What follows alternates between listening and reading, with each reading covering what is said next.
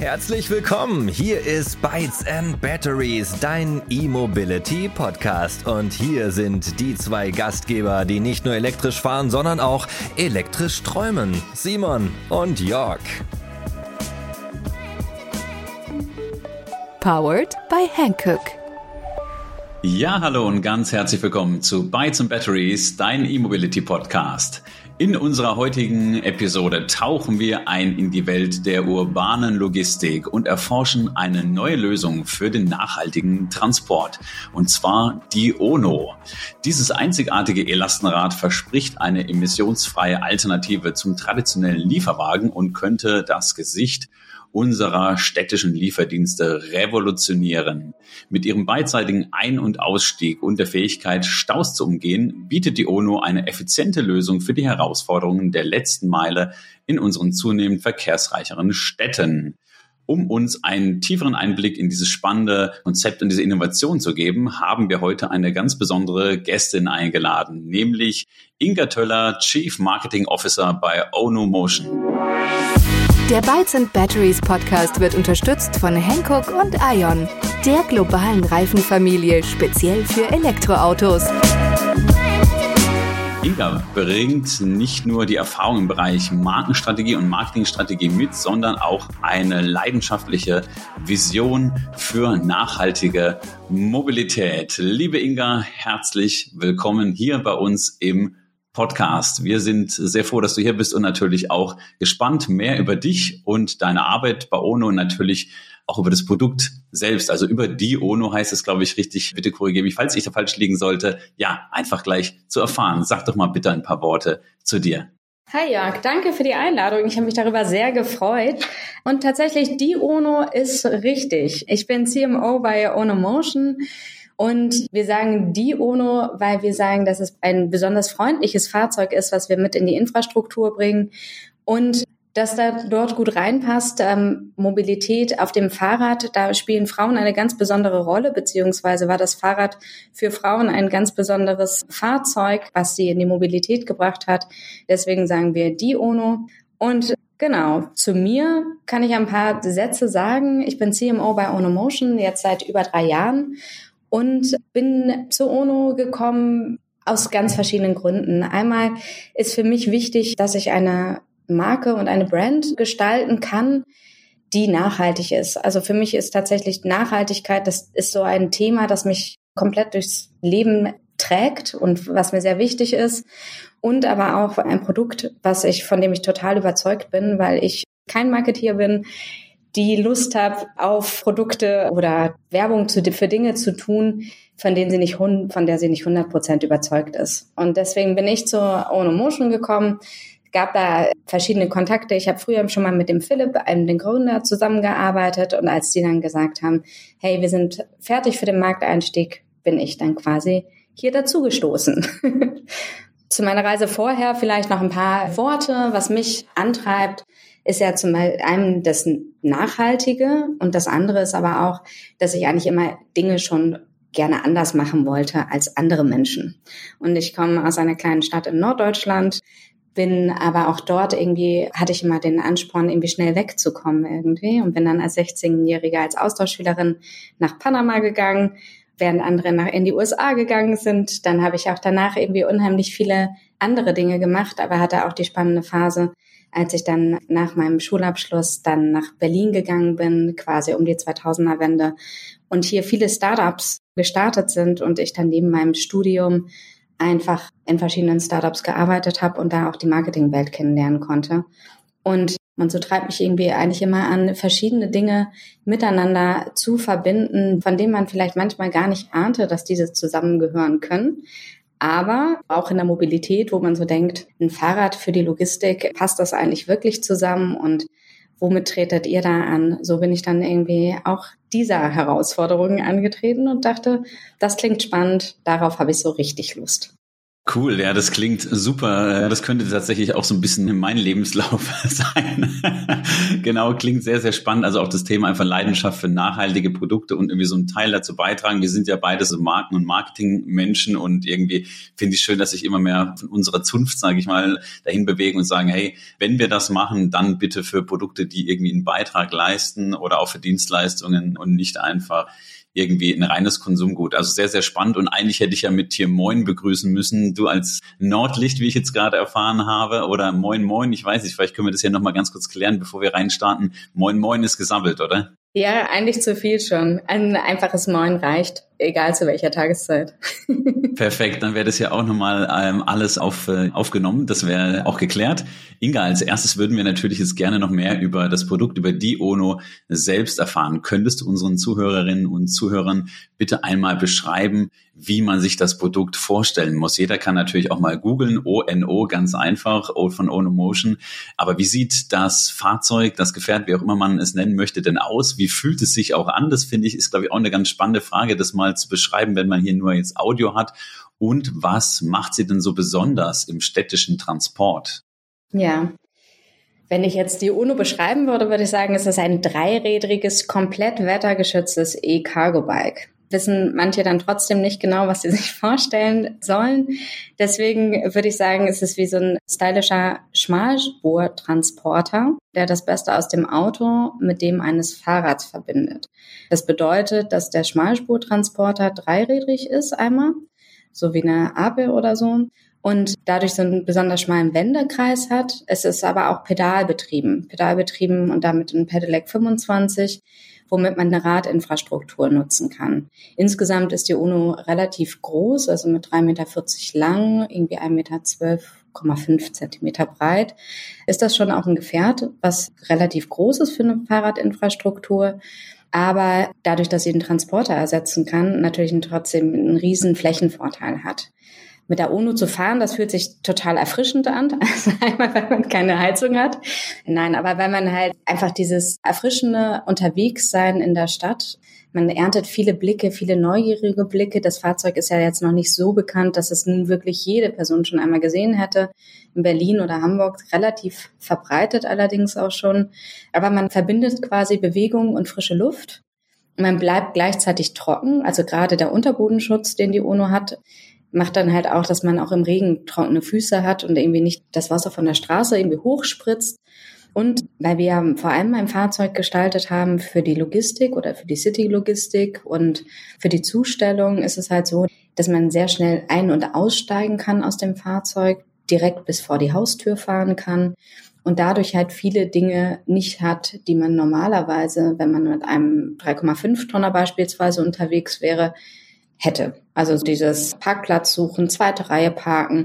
Dann im Winter zieht man sich dann wieder eine Jacke an. Wenn man aussteigt, dann klingelt man, läuft hoch, dabei schwitzt man, dann kommt man zurück, zieht sich dann drin dann wieder die Jacke aus. Solche Sachen fallen dann halt weg. Man hat nicht diese Temperaturunterschiede und geht quasi immer mit der gleichen Temperatur, erledigt man seinen Job. Vielleicht noch mal einmal, was zugeladen werden kann bei der ONO. Da gern 200 Kilogramm zugeladen werden. Das ist natürlich nicht ganz so viel wie bei einem Transporter. Das ist ganz klar. Wir arbeiten deswegen mit so einem Wechselcontainersystem. Das bedeutet, innerhalb von einer Minute kann man den Container theoretisch einfach auch runternehmen, einen anderen vorkommissionierten Container auch wieder raufschieben. Viele nutzen das gar nicht, das Feature. Es gibt irgendwie auch welche, die einfach immer umpacken in City Hubs, aber dazu wahrscheinlich dann später noch mehr. So viel erstmal zum Fahrzeug, mit dem man erfrischend anders zustellen kann, ohne Staus, ohne Parkplatzsuche und emissionsfrei dabei.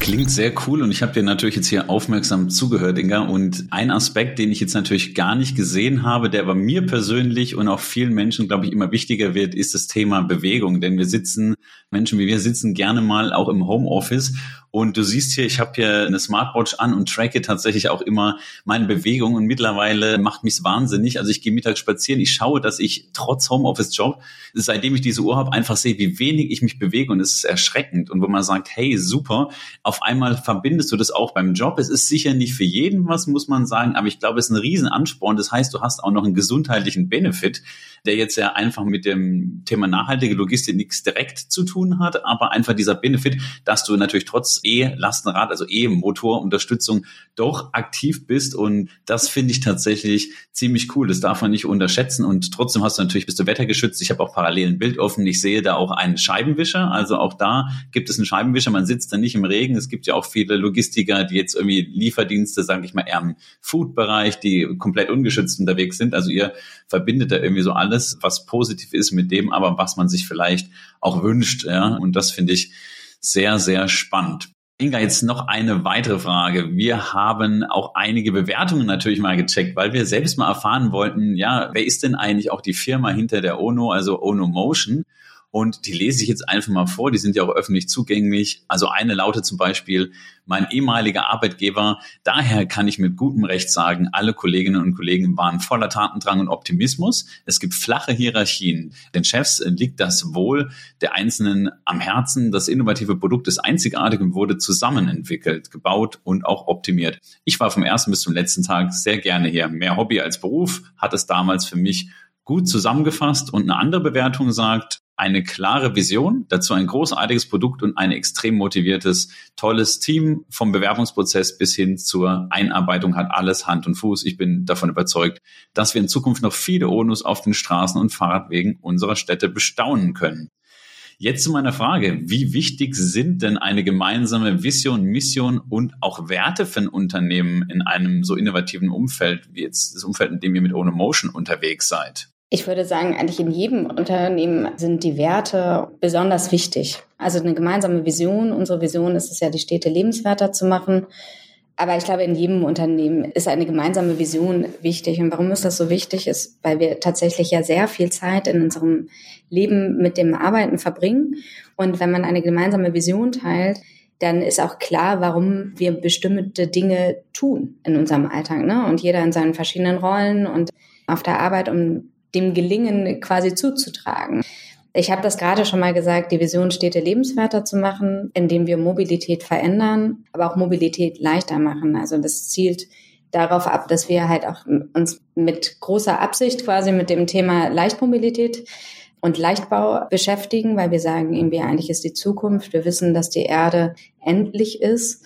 Brauchen wir weniger Ressourcen für ein Fahrzeug die Zukunft kann für uns nicht sein, irgendwie schwerere E-Fahrzeuge herzustellen, sondern wir wollen tatsächlich die E-Fahrzeuge leichter machen, damit wir kleinere Batterien brauchen, damit wir die seltenen Erden nicht so stark beanspruchen.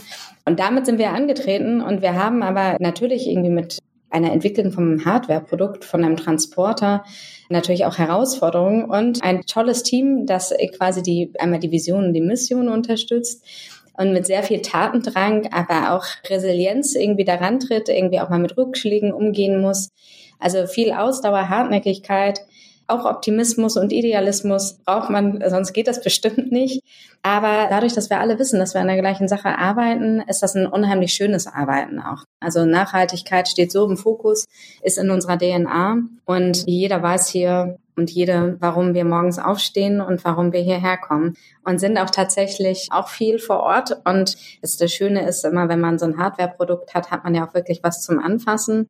Wir sitzen alle an einem Standort in Berlin. Das war uns ganz wichtig, dass wir alle gemeinsam sitzen quasi. Ne? Wir sind vor zwei Jahren mittlerweile umgezogen von einem Coworking Space in ein großes Fabrikgebäude, könnte man jetzt sagen, mit eigenem Produktionsstätte. Und wir haben wirklich von Finanzen und Marketing der Servicewerkstatt bis zur Produktentwicklung, dem Sales-Team, dem Prototyping und der Produktion alles an einem Ort.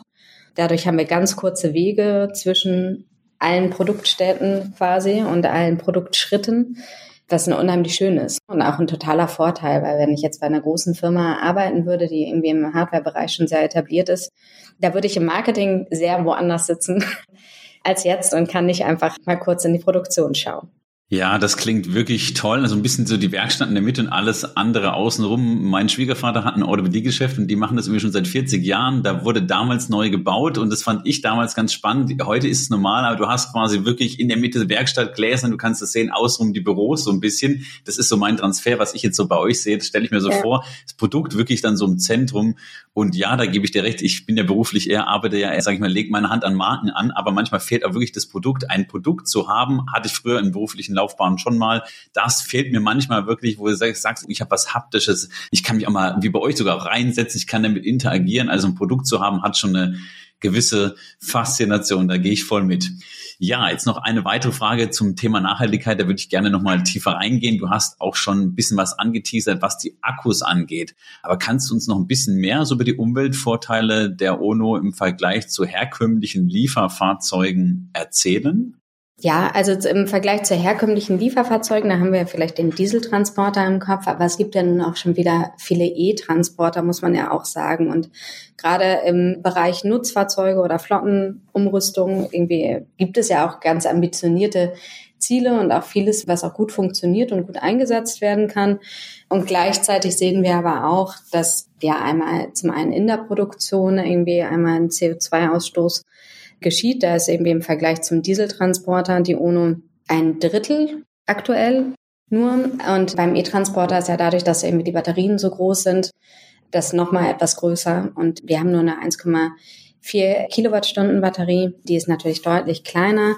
Die hat aktuell ist das ein AES Superpack, mit dem wir arbeiten oder mit dem die UNOs fahren. Die kann 3000 Mal aufgeladen werden. Wenn wir jetzt sagen, die wird einmal am Tag geladen, dann ist es bei täglicher Nutzung einfach ein Zyklus von zehn Jahren für eine Batterie. Das ist irgendwie schon toll. Außerdem ist das eine Batterie, die an jeder Schuko-Steckdose geladen werden kann. Das bedeutet, wenn man die UNO fährt, also von Batterieseite ist es halt nicht so, dass wir dafür eine extra Ladeinfrastruktur nochmal in die Infrastruktur reinbringen müssen, was ja so ein großes Hemmnis ist irgendwie im Bereich der E-Mobilität. Und zu sagen, hey, aber den Akku, den kannst du an jeder Steckdose laden, da ist die Hemmschwelle gar nicht mehr da. Das andere ist, dass wir 97 Prozent unserer Zulieferer sitzen in Deutschland oder in den benachbarten europäischen Ländern. Wir bekommen nur drei Prozent. Das ist vor allem aus der Elektronik aus Asien. Das haben wir einmal so aufgebaut, einmal weil wir auch in Corona gesehen haben. Wir sind ja in Corona quasi auf die Straße mit dem fertigen Produkt, haben gesehen, oh, da gibt es Herausforderungen in den Lieferketten, wie für alle anderen. Und haben gesehen, da entstehen halt auch einmal Löcher quasi, aber auch, weil unser Anspruch immer war, zu sagen, wir wollen auch lokale Wirtschaft unterstützen. Wir gehen da in so einem Zwiebelprinzip quasi vor. Also wir gucken irgendwie, was gibt es in Berlin, dann gehen wir einen Kreis weiter, was gibt es rund um Berlin? Und schauen dann halt, dass wir da auch, wir wissen, bei Lieferketten ist der CO2-Ausstoß am Ende auch der große, wie lang braucht ein Teil zur Fabrik? Und schaffen wir es Dinge ohne große Montagen hin und her zu schiffen, auch so herzustellen. Und das war, ist unser Antrieb tatsächlich, da besonders nachhaltig zu sein. Und natürlich irgendwie die UNO fährt lokal emissionsfrei, bedeutet, dass wenn ich jetzt auf der Straße bin, gibt es gar keine Emissionen, die entstehen. Also wir haben irgendwie das auf ganz unterschiedlichen Ebenen. Ne? Wir haben eine kleinere Batterie, die wir brauchen. Wir brauchen keine extra Ladeinfrastrukturen. Wir haben auch während der Produktion haben wir deutlich weniger Emissionen und wir haben halt dann auch noch das Sourcing, was bei uns im Mittelpunkt steht, dass wir halt auf nachhaltige, auf kurze Lieferwege achten und aber auch auf nicht verklebte Kunststoffe zum Beispiel setzen. Bei uns kann jedes Teil, also angelehnt an das Cradle-to-Cradle-Prinzip, ausgetauscht werden einfach. Also es kann durch Schrauben gelöst werden, neu rangemacht werden, so dass wir halt hier einen ganz langen Lebenszyklus am Ende garantieren können. Und das ist für uns irgendwie tatsächlich ein sehr zentrales Thema gewesen, auch mit der Frage, wo produziert man, wie produziert man und wie ist das Konzept des Fahrzeugs. Sehr interessant. Vor allem zeigt es mal wieder, dass die Emissionen jetzt nicht nur beim Fahren entstehen müssen, sondern natürlich auch bei der Produktion, bei der Auswahl von Zulieferern. Das muss ja nicht immer auch die Produktion des Fahrzeugs bei euch sein, sondern man hat ja auch Teile, woher kommen die? Dieses angesprochene Zwiebelprinzip finde ich sehr, sehr gut. Und es waren ja so Themen, die kommen natürlich schon ein paar Jahre, sind die schon da, aber das Schöne ist, die werden gefühlt, ich weiß nicht, wie du das siehst, immer wichtiger und der Anspruch steigt natürlich. Also sei es jetzt irgendwie ESG oder son, son, son, sonstige Themen, die mit Nachhaltigkeit zu tun haben. Also es ist auch so, dass langsam auch der rechtliche Druck steigt. Und das, was Unternehmen wie ihr schon immer mitgedacht habt und gleich von Anfang an implementiert habt, wird jetzt so langsam zum Standard und ihr seid schon soweit. Spannend fand ich auch das Thema Depotladen, denn genauso ist es, wie du gesagt hast. Da kenne ich mich ganz gut aus. Das heißt, wenn du natürlich in Fuhrpark auf Elektromobilität umstellst, brauchst du die Infrastruktur, ja. Reichen AC-Lader, reichen DC-Lader, wie schnell muss ein Fahrzeugbahn los? Bei Just-in-Time-Produktion, es ist ja nicht, dass man sagt, ich stehe mal auch mal ein bisschen länger hier und lade mal über Nacht. Ja, kann auch sein, aber manchmal muss es doch schneller gehen. Depolladen ist ein Riesenthema natürlich unterwegs und da braucht ihr quasi, soweit ich euch jetzt verstanden habe, keine extra Infrastruktur, weil ihr ganz normal mit Schuko-Stecker, also der handelsüblichen Haushaltssteckdose, wenn ihr nicht wisst, was Schuko bedeutet, wahrscheinlich schon laden könnt. Genau, und das ist natürlich einfach praktisch. Das heißt, da kann man sich so einen eigenen kleinen Ladepark schaffen und äh, hat trotzdem noch Platz auch für größere E-Fahrzeuge. Es ist ja auch vielleicht interessant, auch für Unternehmen, die ein Depot haben und dann auch so Longhaul, also Langstreckentransport haben und die aber lokal unterwegs sind. Also das ist auch ein bisschen so die Kombination, die ich da sehe. Das wird spannend und das bringt mich auch nochmal zur nächsten Frage. Welche Herausforderungen und Chancen siehst du denn eigentlich für die Integration von E-Lastenrädern wie der ONO in die bestehende städtische Infrastruktur? Geht das so einfach? Haben wir genügend Fahrradwege? Wie ist es denn politisch? Da sind jetzt wahrscheinlich viele Fragen, die bei mir aufpoppen, aber vielleicht kannst du das für uns so ein bisschen framen.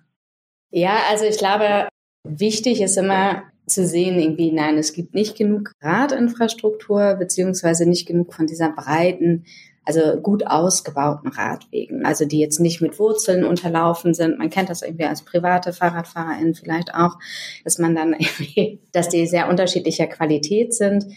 Auf solchen kleinen Radwegen empfehlen wir auch tatsächlich nicht zu fahren. Man muss immer gucken, Fahrradinfrastruktur nutzen zu können. Das ist ein Privileg und das ist toll. Wir sind aber nicht auf der Straße, um andere in Gefahr zu bringen oder irgendwie da wenn man dann sagt, irgendwie, ja, wir wollen so und so viele Fahrzeuge irgendwie in den Raum bringen, dann denkt man, oh mein Gott, was ist denn dann auf den Radwegen los?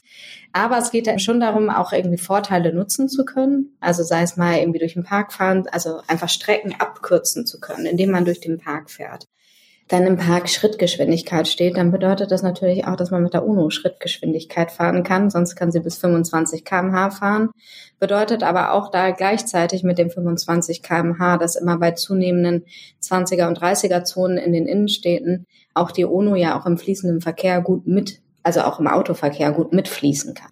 Wir sehen halt grundsätzlich einen Trend oder wir sehen irgendwie einfach die Ziele, wenn wir uns in Europa umschauen, dass 80 Prozent bis 2030 autofreie Innenstädte haben wollen oder deutliche Emissions, also Low Emission Zones, so wie es in London oder so schon ist, einführen wollen, dass wir halt einfach Herausforderungen haben. Eigentlich einmal Herausforderungen wie wir uns überhaupt in Zukunft bewegen wollen und da einfach sehen, es muss sich ja etwas verändern. Wir haben eine Prognose von ungefähr 30 oder gar mehr Prozent an E-Commerce bis 2030. Das bedeutet ja, jedes Paket, was wir bestellen, das kommt ja auch auf die Straße. Also es muss transportiert werden. Und das bedeutet, wenn wir jetzt dann irgendwie sehen, wir haben jetzt schon oft Staus, dann haben wir halt da immer noch mehr Verkehr auf den Straßen und dann haben wir halt auch mehr Fahrzeuge am Ende. Und wir haben aber gleichzeitig die Herausforderung, dass aus bestimmten Bereichen die Transporter ausgenommen werden oder nur bestimmte Zustellzeiten da sind, wo ich dann einfach sage, das funktioniert nicht und wir brauchen eine weitere Alternative. Und zwar, dass wir halt am Ende, denke ich, ist wird es darauf hinauslaufen, dass wir Mischflotten haben. Ich sage jetzt nicht, dass irgendwie E-Lastenräder wie, wie die ONU die komplette Auslieferung abnehmen können. Das stimmt so auch nicht, aber es ist ein, wir werden Mischflotten haben, die unterschiedliche zu unterschiedlichen Prozentteilen sich mischen quasi und umverteilen an das wird nach Uhrzeiten gehen. In bestimmte Zonen kann ich gar nicht zu bestimmten Uhrzeiten reinfahren. Mit Transportern zum Beispiel.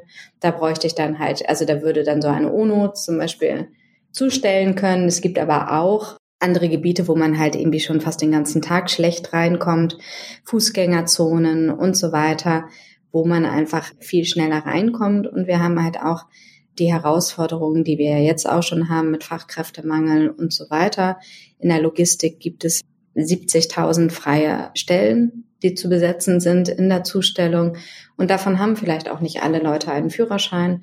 Und dazu sagen, wir holen Leute, vielleicht auch in Arbeit, die halt sonst das gar nicht ausführen könnten. Oder wir aktivieren andere Leute, so wie dich, Jörg, zum Beispiel, der gesagt hast, du bist im Homeoffice zu wenig unterwegs und du brauchst eigentlich mehr Aktivität, auch zu sagen, ja, die Zustellung kann auch für andere Leute interessanter werden. Also wenn ich halt irgendwie wenn ich einfach draußen unterwegs bin. Für manche Leute ist es nicht attraktiv, viel im Stau zu stehen. Da muss man einen Parkplatz suchen. Dann wird man irgendwie angeraunzt, weil man in der zweiten Reihe steht, aber auch nicht wirklich eine andere Alternative hat. Oder man läuft dann halt sehr weit. Es ist ein schwerer Job. Man muss irgendwie viele Treppen am Tag hoch und runter rennen. Und da halt einfach zu sagen, wenn wir das so wünschen und selbst auch wenn es irgendwie, auch wenn es in Berlin sind das ja viele Spätis zum Beispiel, auch die viele Pakete annehmen, auch an solchen zentralen Punkten, wir werden insgesamt immer mehr Feinverteilung brauchen und wir werden immer mehr Leute brauchen, die halt das auch machen, also die diese Arbeiten übernehmen und da einfach führerscheinfrei zu sein, plus irgendwie diese Low Emission Zones oder diese einfahrtsbeschränkten Zonen zu haben, ist einfach dann von Vorteil für solche Fahrzeuge wie die ONO. Dabei dann halt irgendwie an Infrastruktur das mitzudenken. Also so, wenn wir die Städte der Zukunft denken, ich glaube, das ist ein Schlüsselthema. Und zu sagen, wir haben jetzt bestimmte Situationen in den Städten mit einer bestimmten Infrastruktur, die sollte noch ausgebaut werden, damit irgendwie mehr Fahrräder oder mehr Fahrradverkehr möglich ist. Das ist ja aber auch in den Stadtplanungen eigentlich auch schon so vorgesehen, um dann halt auch irgendwie dem wachsenden Verkehr, weil wir ja davon ausgehen, dass der Verkehr in Zukunft nicht so bleibt, wie er ist, sondern tatsächlich eigentlich einen Zuwachs erfährt, dann auch gut aufgestellt zu sein. Das Thema Führerschein fand ich spannend. Da habe ich auch gar nicht dran gedacht oder das hatten wir jetzt gar nicht auf dem Schirm, dass du natürlich nicht nur Sport machst, sondern das auch einfach ohne Führerschein machen kannst. Denn nicht jeder hat ja einen, einen Führerschein für einen größeren Lieferwagen. Also ich bin ehrlich gesagt nicht mehr so ganz up to date, ob ich jetzt irgendwie so einen Transporter, auch einen E-Transporter irgendwie von den großen Logistikern fahren könnte. Wahrscheinlich wird es schwierig und Euro Ono kann jeder fahren, weil es ja einfach ein Pedelec ist. Und das ist natürlich auch spannend, auch wenn es natürlich größer aussieht. Und klar, die Innenstädte, wir kennen sie alle, teilweise kommst du da gar nicht rein. Du hast enge Gassen. Es gibt ja auch viele Städte, die einfach auch eine Altstadt haben, muss man sagen. Also viel Spaß, wenn du da reinfährst.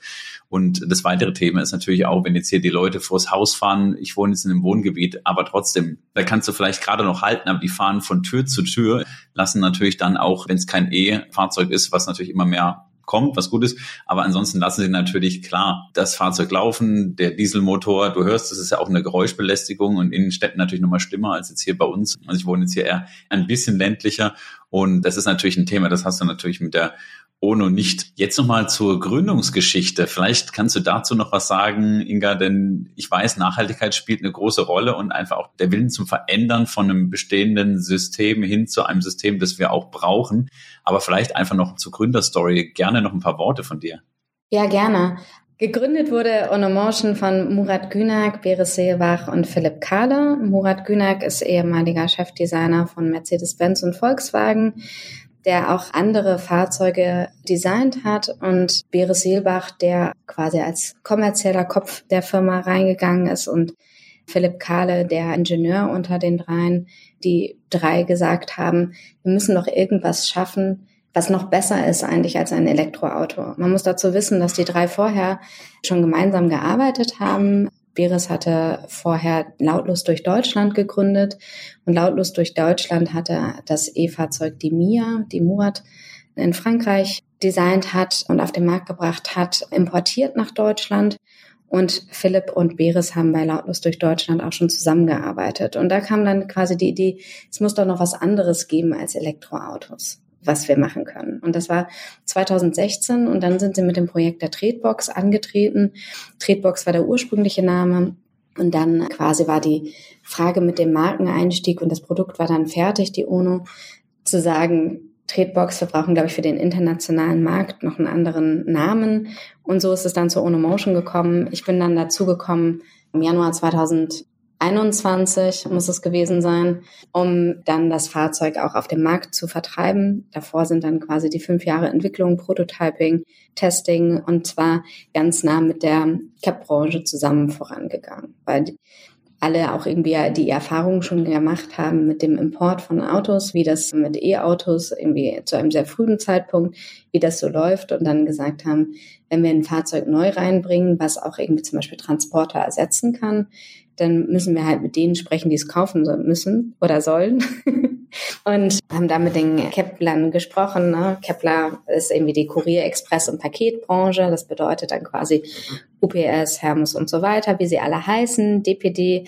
um dann zu sagen, was, wie müsste ein Fahrzeug gestaltet sein, das euch einen wirklichen Vorteil bringt, dass ihr von Transportern umsteigt so ist dann diese Idee von der UNO gereift. Ne? Ein Fahrzeug, was attraktiv sein muss. Weil wenn wir möchten, dass Leute aussteigen aus einem Transporter, der warm ist und sich in Bewegung begeben und zwar dieses erfrischende Gefühl haben, aber doch irgendwie auf ihre Heizung verzichten müssen, dann muss es einen anderen Effekt haben auf die Person dann zu sagen, gut, wenn wir irgendwie umsteigen wollen, was ist denn irgendwie, wir werden nicht die gleiche Ladekapazität wie ein 3,5 Tonner haben können auf einem Fahrrad, aber wie viel braucht ihr denn? Sind wir dann zu den 200 Kilogramm gekommen?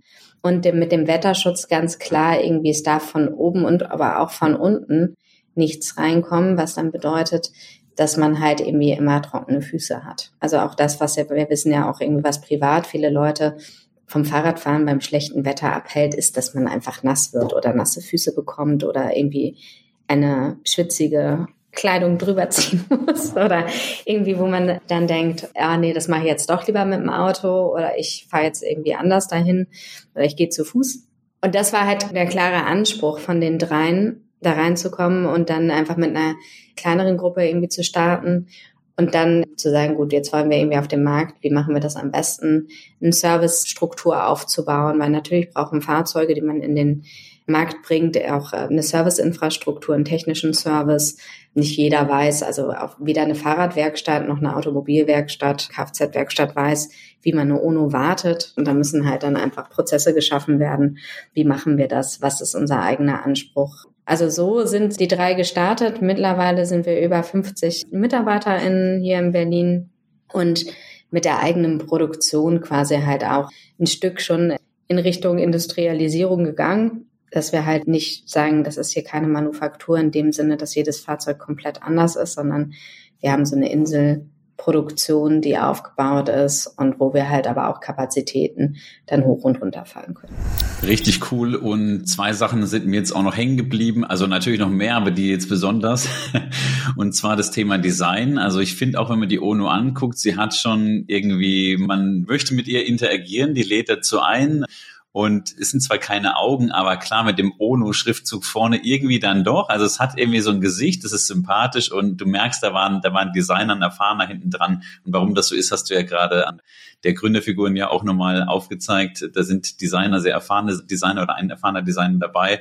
Und was ich ebenfalls spannend finde, ist das Thema natürlich Wetterschutz, weil ich glaube, ganz, ganz viele Leute werden wegen so Kleinigkeiten, wo man sagt, doch alles super, warum fährst du nicht Fahrrad mehr? Ja, ist halt das Wetter. Ist es dann doch immer die persönliche Bequemlichkeit und das ist einfach ein Thema. Das spielt hier natürlich mit rein, ganz wichtig und dann auch cool, dass ihr einfach im Vergleich zu den meisten Startups, die das nicht machen, denkt, was braucht denn meine Zielgruppe? Denn letztendlich will man nicht einfach ein Produkt entwickeln, wo man sagt, hey, ja, jedes Startup, du weißt jetzt ein bisschen Klischee, ja, wir machen einfach eine ganz neue Kategorie auf. Irgendjemand wird schon kaufen. Ja, wir machen jetzt das, das wir erfinden das iPad, ja wenn es vorher nur Desktop-Rechner und Smartphones gab, sondern ihr habt mit den Logistikern gesprochen, was bräuchtet ihr und habt wirklich das auf den Bedarf dann zugeschnitten und dahin entwickelt. Und jetzt die Frage, deswegen diese kleine Überleitung, wahrscheinlich wird es dann auch deutlich besser angenommen, als wenn man ein Produkt an der Zielgruppe dann doch vorbei entwickelt, denn man macht es ja nicht für sich, sondern möchte natürlich die Idee, die man hat, durch natürlich Kunden dann reinbringen in den Markt, um was zu verändern. Also meine Frage, Inga, welche Reaktionen habt ihr denn oder hast auch du gerne auch persönlich von den Nutzerinnen und Nutzern der ONO erlebt? Also insbesondere von Unternehmen, die sie bereits für die Lieferung einsetzen? Die Bandbreite ist natürlich ist sehr groß. Also so wenn ich mit der UNO zu einem Kunden fahre, der noch oder einen potenziellen Kunden fahre, der das noch nie eingesetzt hat, ist da manchmal von, ach, da, da setze ich mich auf gar keinen Fall drauf, ne, wenn die Fahrenden da vorbeikommen. Also es ist ja nicht nur, da gibt's manchmal auch oder auch verwunderte Reaktionen, was soll ich denn damit? Also ich fahre andere Fahrzeuge, aber es gibt diese Reaktion und es gibt dann die Erfahrung. Und ich vergleiche das immer so ganz schön, weil ich dann sage, irgendwie, wir haben einen ersten Eindruck, der kann manchmal sein, oh, das ist ja irgendwie schön, das sieht ja stylisch aus und das andere ist aber, und ich muss jetzt damit fahren. So, es ist vorgesehen, dass ich damit fahren soll. Gibt es manchmal ein paar Hemmungen, und die sind dann aber ganz schnell vorbei, wenn man damit gefahren ist tatsächlich. Dann sagen wir immer, ich zeige dir, wie das funktioniert. Vorwärtsfahren, rückwärtsfahren, wechseln von Containern. Und jetzt bist du dran? Und dann ist irgendwie so, ah, ich habe mir ja vorgestellt, dass es irgendwie ganz schwer ist zu treten und ich habe mir ja vorgestellt, dass es irgendwie alles ganz schwierig oder ich habe immer gedacht, dass das irgendwie, dass man dann so viel Fahrtwind abbekommt und ich ganz kalte Hände habe und das ist ja alles gar nicht da. Und somit ist irgendwie dieses, vom Style her sind sowieso erstmal alle begeistert, dann irgendwie, ach ich und ich bin jetzt auch dran, führt dann manchmal zu, oh, damit habe ich ja noch gar nicht gerechnet. Und dann gibt es tatsächlich ganz viele, die sagen, es ist so schön, damit durch die Stadt zu fahren. Alle gucken, nehmen meine Dienstleistungen auch wahr die ich vollbringe. Also es ist ja ein ganz anderes Image, als wenn ich mit einem 3,5 Tonner oder 7,5 Tonner mich irgendwo hinstelle ist dann halt, ich stelle mich mit der UNO dahin und dann gucken alle ganz neugierig und freuen sich tatsächlich. Oder machen dann Selfies. Also jetzt irgendwie Hamburg Rathausmarkt ist so ein Ort, da wird gerne Selfies gemacht mit der UNO und ZustellerInnen. Und das ist halt tatsächlich irgendwie, wo die auch sagen, irgendwie, mir macht das Spaß einfach. Irgendwie werde ich woanders wahrgenommen. Wir haben das halt auch in der Werkslogistik von Leuten, die dort fahren, irgendwie im Hausmeister-Services und so weiter, die halt dann sagen, irgendwie auf einmal werde ich gesehen und irgendwie meine Dienstleistung war vorher gar nicht sichtbar. Und ich glaube, sowas ist tatsächlich irgendwie dieses Sichtbarwerden. Dann irgendwie, ich habe aber auch ein richtig cooles Fahrzeug dazu, mit dem ich sichtbar werde, macht was mit den Menschen, weswegen das dann auch Spaß macht. Und irgendwie eine, vielleicht eine erste Skepsis irgendwie dann überwunden ist und das richtig Spaß macht den Leuten. Wir sind ja aber auch nicht nur mit dem Fahrenden in Kontakt, wir sind ja auch irgendwie, sei es mit Procurement oder irgendwie mit den Nachhaltigkeitsmanagern und so weiter in Kontakt, die halt ja aus einer ganz anderen Perspektive auf das Produkt gucken und halt auch sagen so, ah, in manchen Stellen ist das mit den Kosten gar nicht, gar nicht so viel günstiger, als wenn ich jetzt irgendwie einen E-Transporter zum Beispiel miete. Aber ich sehe, dass das einen anderen Effekt hat. Also irgendwie einmal auf die ESGs, dann habe ich aber auch einen anderen Effekt im Recruiting, wen kann ich irgendwie eigentlich, also wir finden wir schneller Fahrende, die darauf Lust haben, andere Fahrende, die das machen würden. Und dann halt tatsächlich, also wir haben jetzt ja steigende mit CO2-Preisen irgendwie tatsächlich einfach auch immer große Schwankungen, vor allem in den letzten Jahren gehabt, irgendwie einmal was Energiepreise betrifft. Und da sind so kleine Batterien, dadurch, dass sie so klein sind, die Schwankungen da gar nicht so hoch. Ich sage dann immer, die Kostenvarianz ist an der Stelle dann gar nicht so groß. Man kann besser kalkulieren, wie viel ich am Ende dafür ausgebe. Und ich habe halt insgesamt einmal das Image-Thema ist irgendwie halt tatsächlich zählt auch mit drauf. Aber wir haben halt auch weniger Energiekosten, die wir aufwenden müssen. Wir haben nicht diese zusätzlichen Kosten, die wir haben für Ladeinfrastruktur, die extra installiert werden muss. Und gleichzeitig haben wir aber auch andere Herausforderungen. Wenn man jetzt irgendwie die ONO benutzt, dann braucht man zum Beispiel auch ein Micro-Hub. Also so, das sind so Umschlagorte, an denen die Pakete nochmal sortiert werden und dann in die Container gebracht werden. Und das sind dann quasi extra Kosten, die dann nochmal raufkommen. Aber insgesamt sind wir bei, bei den Kosten immer noch leicht unter den E-Transportern. Und man muss das halt irgendwie tatsächlich, glaube ich, auch so rechnen. Was gibt es denn nochmal für zusätzliche Kosten durch Falschparken und andere Dinge, die halt nochmal zusätzlich dazukommen bei den Transportern, die werden oft gar nicht eingerechnet an der Stelle. Oder es gibt ja auch keine Alternative für viele Paketzusteller, als zweite Reihe dann zu parken. Und da wird es einfach mit quer verrechnet, wo ich dann sage, es muss gar nicht sein. Ihr habt diese Kosten dann einfach nicht mehr, wenn ihr die UNO einsetzt. Das sind doch spannende Erfahrungswerte. Vielen Dank. Und ich weiß ja, dass ihr auch schon mit größeren Logistikern auch schon arbeitet. Insofern, ich glaube, wir werden zukünftig von den Fahrzeugen immer mehr sehen. Allein schon dieser Gesundheitsaspekt, den darf man echt nicht unterschätzen. Es sind ja auch die Mitarbeiter, wo man sagt, hey, Jetzt sicher nicht die komplette Flotte, ja, aber ich nehme das mit dazu. Und dieses Image ist echt auch, glaube ich, ganz wichtig, wie du schon gesagt hast, dass ich nicht mehr der Paketbote bin, ja, der mal an Weihnachten klatschen alle, wo man sagt, ja, die Armen, jetzt müssen sie an Weihnachten noch bis 23 Uhr Pakete ausliefern. Aber ansonsten ist es wieder egal das ganze Jahr. Auf einmal steigst du doch irgendwie so auf ein anderes Treppchen. Du hast ein interessantes Fahrzeug, du bist da unterwegs, ist doch irgendwie ein bisschen cooler und wirst dann, glaube ich, doch anders wahrgenommen als der rein die, die Paketbote und der Paketbote. Abschließend würden wir jetzt gerne nochmal wissen, wie du die Zukunft von E-Lastenrädern in der urbanen Logistik siehst. Gibt es denn bestimmte Trends oder auch Entwicklungen, die du für besonders spannend hältst? Na, ich denke halt schon einmal, dass wir sehen können, dass es immer mehr von den Fahrzeugen wie die UNO einfach geben wird in Zukunft. Einfach durch diese Trends, dass bis 2030 die Städte umbauen wollen. Und dadurch ergibt sich dann einfach auch eine Notwendigkeit dazu, auch irgendwie bei den Fahrzeugflotten anzusetzen und diese zu verändern. Es gibt immer ganz viele spannende Projekte jetzt irgendwie, sei es von Cargo-Trams und so weiter, was überall nochmal getestet wird. Es gibt verschiedene Initiativen. In Paris gibt es ja auch nochmal über die Seine irgendwie verschiedene, also mit Booten zu transportieren. Ich bin gespannt tatsächlich, was sich da an intermodaler Logistik, also das bedeutet, dass wir halt Container quasi oder kleinere Container oder Einheiten umladen, um sie in der Stadt nochmal anders fein zu verteilen, was sich dort so durchsetzen wird und ergeben wird. Vieles wird getestet. Es ist auf jeden Fall ein Markt, wo es einen sehr hohen Kostendruck gibt. In der Logistik wird ja der Cost per Parcel quasi, also der Kosten pro Paket gezählt. Und wo sich dann, glaube ich, irgendwie, also wo einfach ein sehr hoher Kostendruck da ist. Ne? Wir haben steigende Energiekosten und ich glaube, alleine dadurch geht es, wird es immer mehr um Optimierungen irgendwie weiterhin gehen. Und das ist ja auch ein Markt, wo sich auch in den letzten Jahren immer gezeigt hat, dass Innovationen vorangetrieben werden. Und ich glaube, dass sich dieser Trend auch fortsetzen wird und wir aber auch irgendwie langfristig da diese auf Mischflotten gehen und irgendwie je nach Stadtgröße wird es dann irgendwie unterschiedlich aufgeteilt werden. Also wie viel davon kann per Fahrrad zugestellt werden, was kann irgendwie im Transporter, weil wir müssen ja auch sagen, wir haben ja immer auch Herausforderungen bei jedem Paket, was zum Beispiel durch die Maße zu groß ist und gar nicht in eine UNO passen würde. Also da müssen wir ja sowieso immer noch andere Fahrzeuge im Einsatz sein. Deswegen auch diese Einschränkung. Es kann gar nicht alles irgendwie mit einem Lastenrad zugestellt werden. Aber vielleicht haben wir bestimmte Zeiten, in denen solche Sperrgüter vielleicht nur noch zugestellt werden können.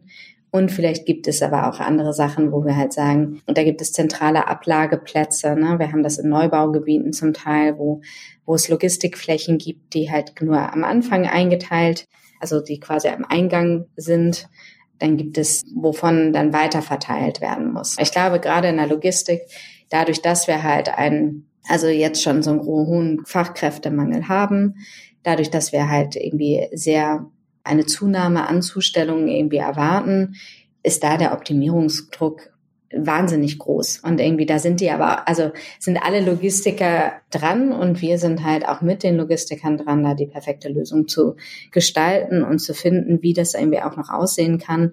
Und was ich einfach sehe, ist, dass es irgendwie ein riesen Wachstumsmarkt ist. Ne? Wir sehen das in UK, wir sehen das auch in anderen Märkten. Wir wissen das in Paris jetzt zur Olympia dieses Jahr die Stadt ja vorwiegend autofrei sein wird.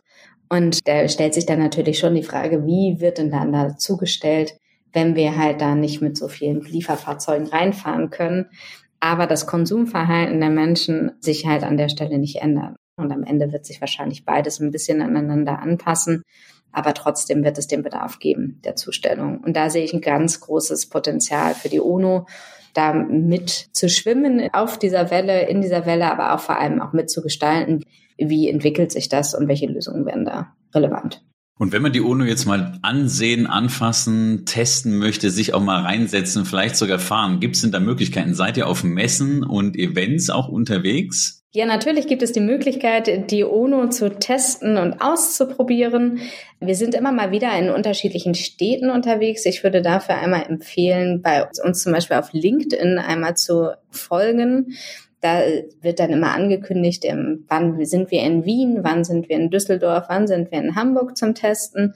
Natürlich sind wir auch auf Events, in diesem Jahr aber auch an einigen Events im Ausland und anderen größeren Events wie die IAA-Nutzfahrzeuge. Aber da sind wir jetzt ja nun auch noch ein bisschen entfernt von. Das findet ja im September statt.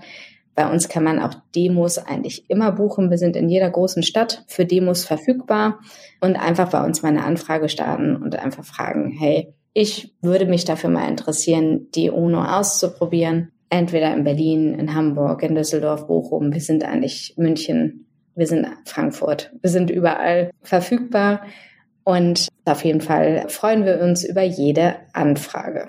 Cool, also kurze Wege, wir haben es gehört, München ist ja, Frankfurt ist bei uns in der Nähe und die weiteren Städte, die du genannt hast, schön verteilt vom Westen über Norden, über so Richtung Osten, Berlin natürlich, der kommt hierher.